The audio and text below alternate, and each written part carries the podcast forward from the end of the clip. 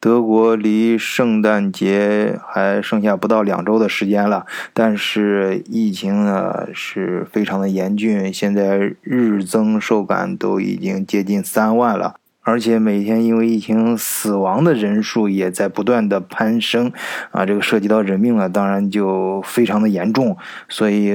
默克尔莫大叔啊，在前面我们节目里也讲了，在国会演说中的声色俱厉啊，几乎都要哭了。我相信他的这段嗯视频呢，大家在各个平台里面应该都能看得到。那我在前面节目里讲了，他之所以这样，是因为他实在没办法呀，因为他想出台各种各样的法律法规或者更严格的啊硬封锁，但是呢，呃，一方面是经济可能真的承受不住，另外一方面他没有这个实权呐。那有的朋友说啊，那国家总理啊，这是德国最有实权的一个人物，他还命令不了下面的人，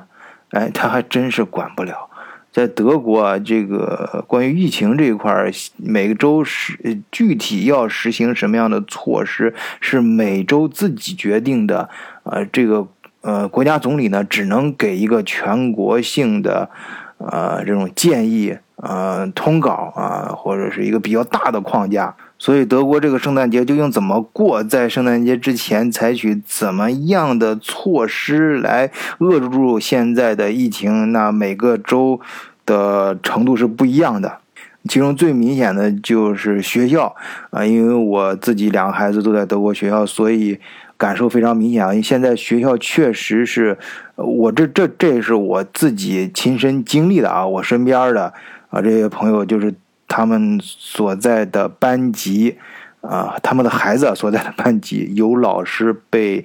呃，确诊了，所以整个学生，那整个班的学生就就都让回家隔离了，自自我隔离，一直到圣诞节之前吧。当然，他们各自都会到自己的，呃，家庭医生那里去进行检测，啊，而且也不断的传出我们认识的有人。那自己，呃，孩子所在的班级里面有一些同学也被确诊了。那因为学校这个地方非常特殊嘛，所以现在关于学校是不是彻底关闭，那也是在德国全国范围内都在非常热门讨论的一个话题。现在德国每个州采取的措施都不一样啊，其中最严厉、动作最快的应该是巴伐利亚啊，然后是巴登符腾堡，呃，然后是萨克森，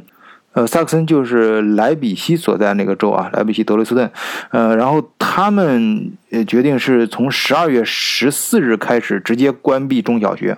那巴伐利亚和巴登符腾堡是德国最南的两个州，大家应该都不陌生啊。他们的首府分别是慕尼黑和苏加特。呃，德国南部呢聚集了非常多的德国一些有名的制造业大户，你比如说像宝马、奔驰啊、呃、奥迪啊，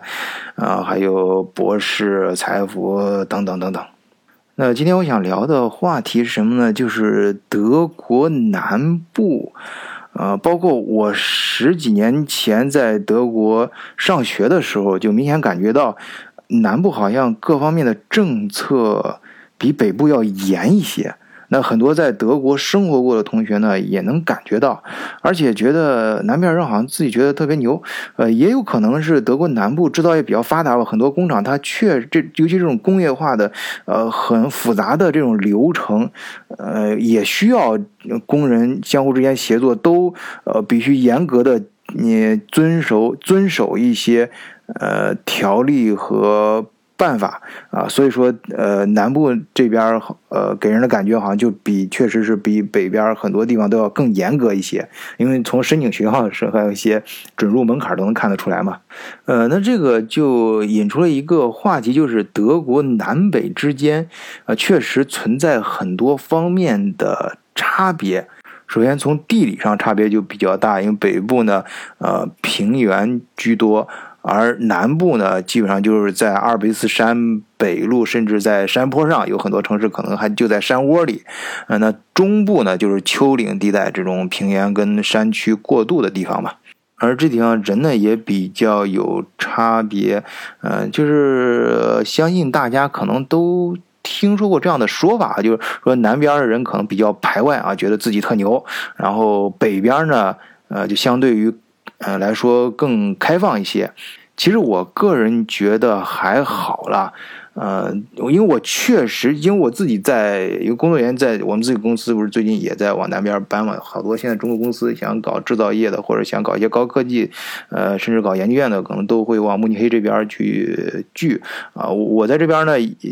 我已经在那边这待了好几个月了，所以接触到的工程师确实他有这种有这种感觉啊。但我我相信这是一个个别的，应该不是普遍的。就我遇到的这边的工程师，他们他们就说他们他们不到北边去。当然，他也承认啊，他如果是说，其中有一个工程师跟我说，他如果要搬家的话，我们把他就往汉堡搬，说汉堡确实非常美，非常漂亮啊，离海很近呐，还有呃很多一些好的地方啊。说南边有也有它不好，但是呢，呃那边人呢，他他的潜意识里面他自己说啊，这聊天聊开的时候，他说他。出了巴伐利亚，他就感觉是出国了啊！只有巴伐利亚才是真正的德国啊！到到北边之后就就就就不好了，一切都不好了啊！其他地方都都不如他们那儿啊好啊！然后他们也不不愿意轻易的搬家啊，搬出巴伐利亚。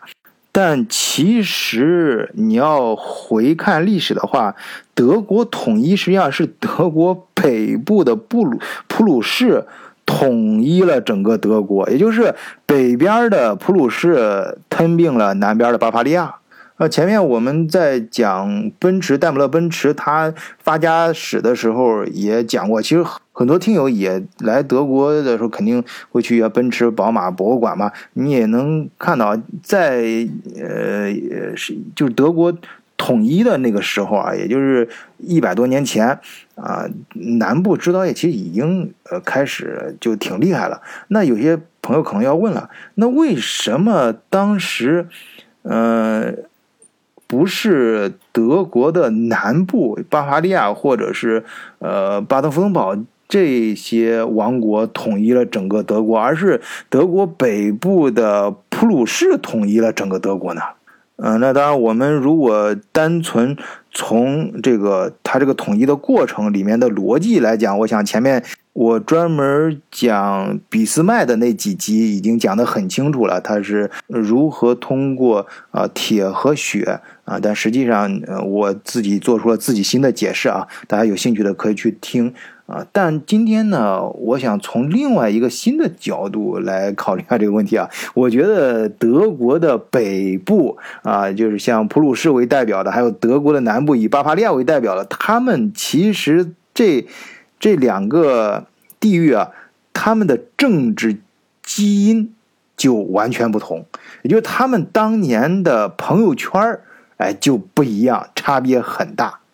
我在。当时讲俾斯麦那三集的时候，其实忽略了一个细节，就是德意志第二帝国啊，它不只是只有威廉一世和威廉二世啊，其实在这两者之间还有一个呃腓特烈三世。啊，只是因为这哥们儿在位的时间太短了，只有九十九天，所以呢，很多时候咱们就直接撸过去了。但呃，因为他在位时间短，他直接威廉二世上台，而威廉二世上台的时候跟他的很多想法完全不一样，所以，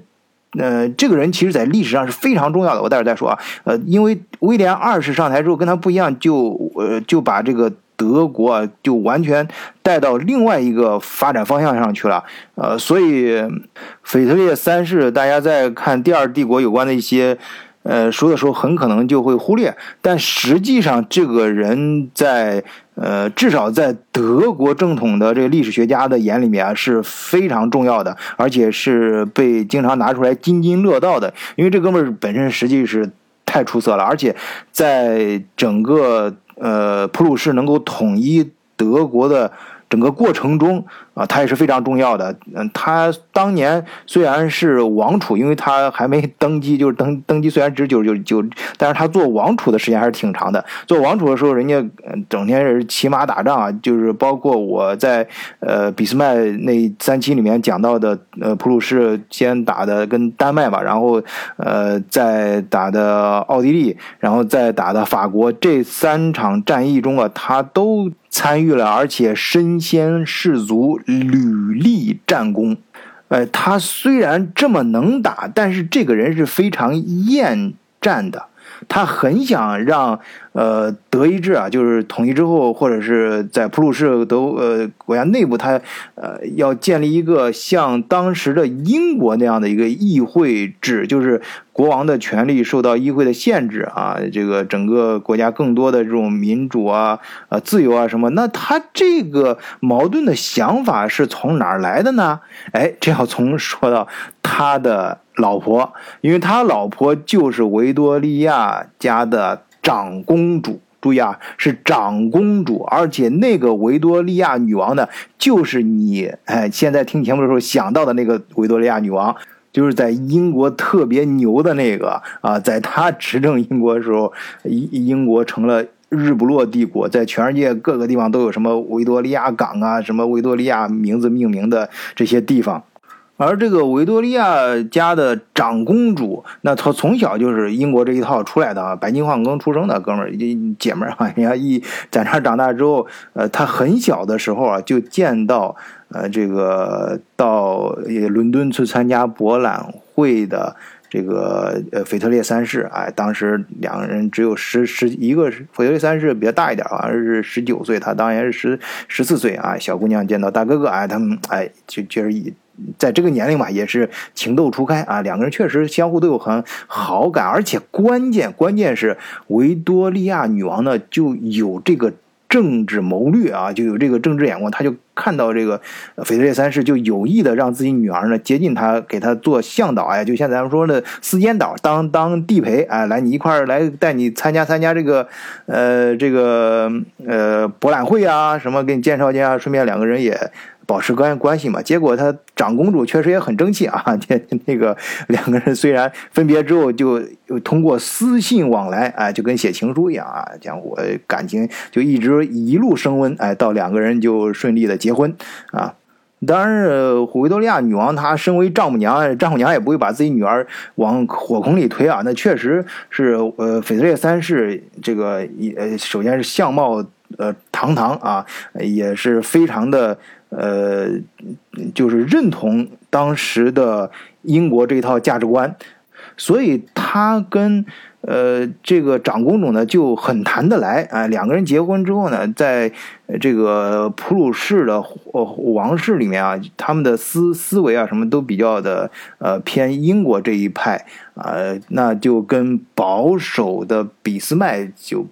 不太能够相互看得对眼。啊，但是这种价值观方面的出入，并不呃呃，并不妨碍他出色的才华。他带兵打仗，我刚才说的都是很厉害的，在几次俾斯麦指挥或者是在背后操控的这些战争啊，这些战战略里面，人家呃冲锋陷阵干的还确实是有声有色，呃，战功赫赫啊，骑马打仗很多地方都是可圈可点的。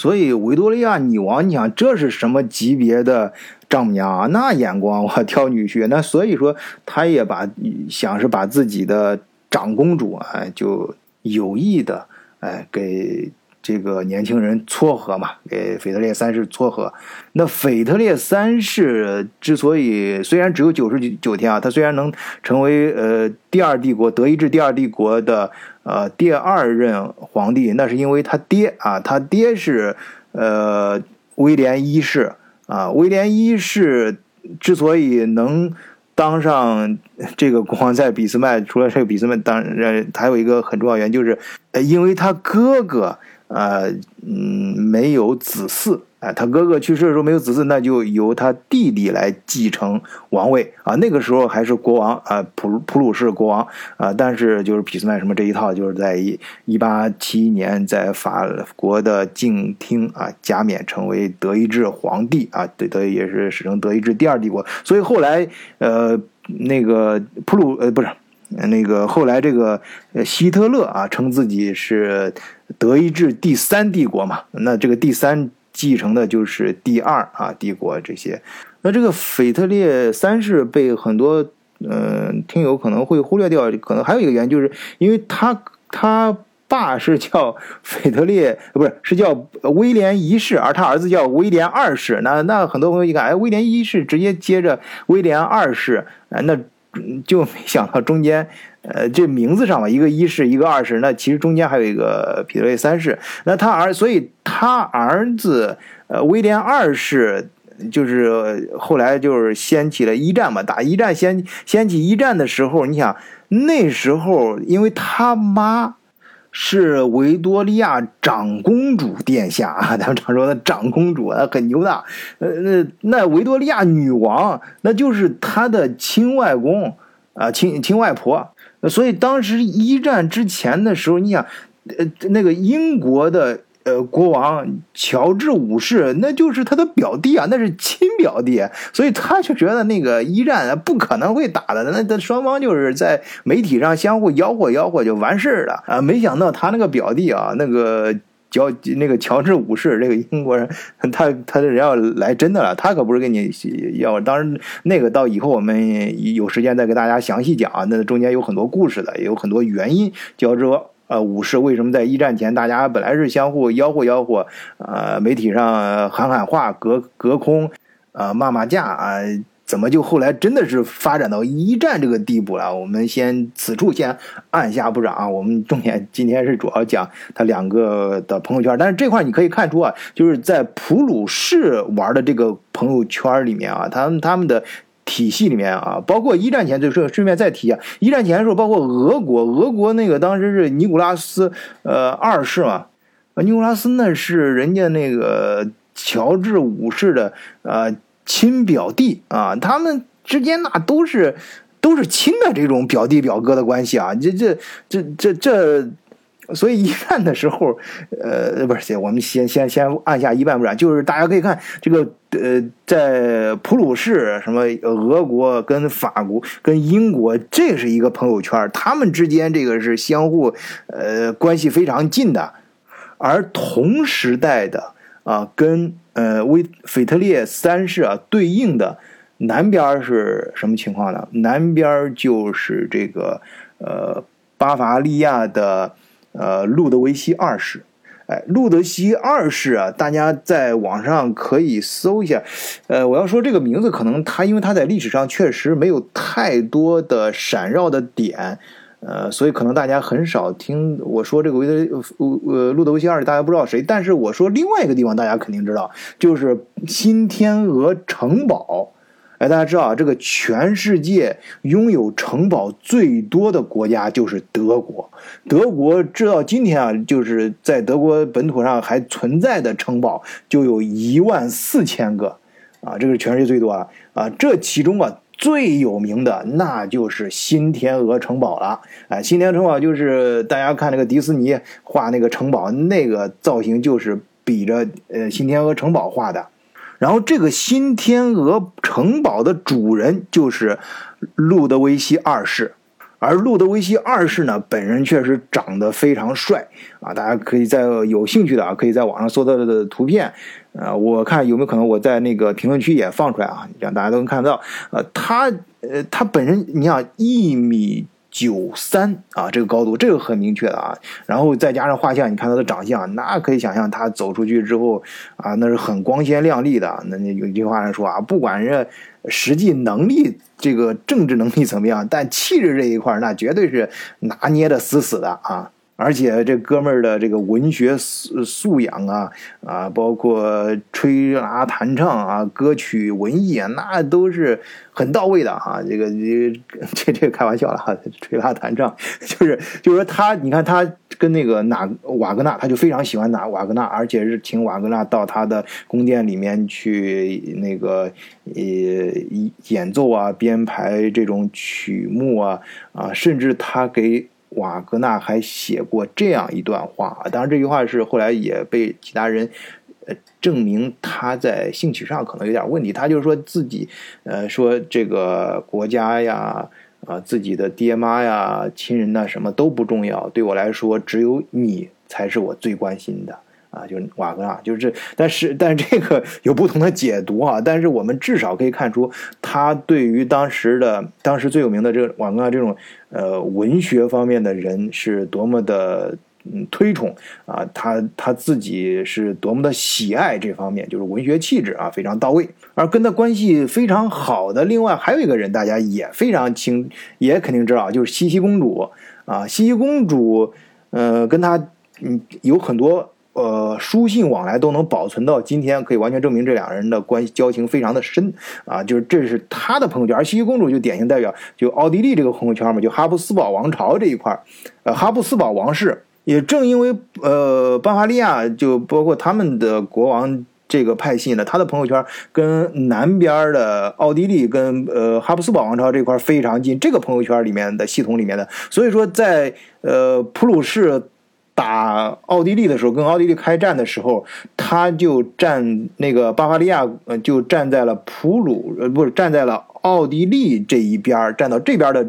呃阵营里面，那不好意思，这个你站队站错了，那最后奥地利打败了。那这个结果呢，大家应该都清楚啊，就是呃，俾斯麦啊，当时也显示了他高超的政治手腕啊，虽然已经呃明明是打败奥地利啊，已经兵兵在维也纳兵临城下，但是却没有进入呃维也纳，而是跟维也纳坐下来谈和啊。那不管人家这个是这个。战功，这就这战争最后是谈和，但是你各种你你当时站队的这些人，你你你就失去了主动权啊！你你打完战争之后，你是属于战败的这一方，那签很多一些协议的时候，那你是不是你要归入这个呃德意志的体系里面？那你就要把自己的很多权利就要放出来了。呃，再加上普鲁士二世本人呢，确实不太善于政治斗争这一块儿，在不仅外部国。就是这个在德意志体系里面，各个王国里面打仗没没有搞定啊，就是作为战败，呃，战队战的不太对，这可能也这也不能怪他，因为你巴伐利亚他在哪个朋友圈里面混，不是说他作为到他时候他继位的时候，你想他十几岁就继位了，他那时候他老爹走的非常突然啊，那个时候已经形成了，所以他上台之后。呃，他也只能去接受这一切，那就呃再加上这在国内啊，就是呃巴伐利亚王国内部，他的政治手腕也不太成熟，也不太到位，毕竟孩子太小嘛。他又不像康熙一样少年老成啊，就十几岁都能干得过鳌拜啊，就这种确实天天生的这种有政治的头脑，哎，他他有嗯。至少是不到位啊，达不到能够控制、操控这个政治当时的局面的这种能力。呃，所以很快他在巴伐利亚王国内部自己的政治权力也被呃呃架空了嘛。然后自己所以就到这个呃很多精力啊和金钱都花在如何去建一个很好的新天鹅堡啊，新天鹅城堡，在城堡里面呢。呃，去演一些话剧什么的，然后实现，在在这个狭小的空间里面，去追求自己啊的戏剧人生啊，去文学啊艺术。嗯，但实际上，如果他要是真的是，呃，就是远离政治啊，能够呃全身心的追入追求自己喜欢的东西，其实也还不错了。但是呢，他的。呃，后半生好像也不太妙，就是他在一八八六年的时候也离奇的死亡啊，这个在历史上也是一个谜团。就是那天跟他的医生，呃，出去散步，然后就失踪了。后来大家在呃呃离这个西西公主哈，她跟西西公主还真是有缘。西西公主呃生活的地方的一个呃，就是西湖就长大的地方。西湖当时不在那儿，就是那个那那个地方啊的一个。湖岸湖边啊，找到了她的尸体，嗯，那后来的传说就很多了，说有有些甚至说他是同性恋，那个跟那个跟自己的这个私那个家庭医生私奔了什么？那当然这些我就我不太相信啊，这些应该都是为了博眼球，有些那个媒体啊专门这样夸张去写的，这完全没有任何呃证据啊。我嗯，我们不不不去说这个，我们呃想说的是什么呢？就是呃和他相对的威廉三世。其实人生走到尽头的时候，也并不那么的舒坦啊。他，我是说他上位只有九十九天，因为他那时候被查出来有，呃，他是他非常信任的啊，英国体系的。我估计他可能对英国非常感冒，这专门请的英国医生，但是那个英国医生还给他误诊了啊，最后就导致他这个呃喉腺癌。嗯，就发作了。到确定或者呃正确的找到这个病因之后，已经晚了，已经癌癌症晚期了。那最后到最后死的时候，就是只能通过这种钢钢管啊插到喉咙里面。你就想那个，你我说的时候，我我觉得大家听的时候也应该想到那是很难受的。那个医疗条件下，当年啊，直接钢管插进喉咙啊，天哪！然后就。呃，为了最后能够挽救他，让他在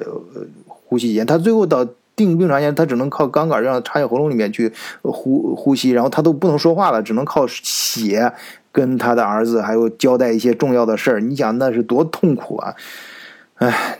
真是天道好轮回，苍天饶过谁啊？那后来的事情大家也知道，一战的时候，因为啊哈布斯堡就奥地利的这个王室嘛，那个。斐迪南大公什么遇刺啊，因成为导火索啊，把这个当时虽然已经在第二帝国名义上不是说名义，也是实际上的皇帝啊普鲁士的这一套，就是呃腓特烈三世他儿子威廉二世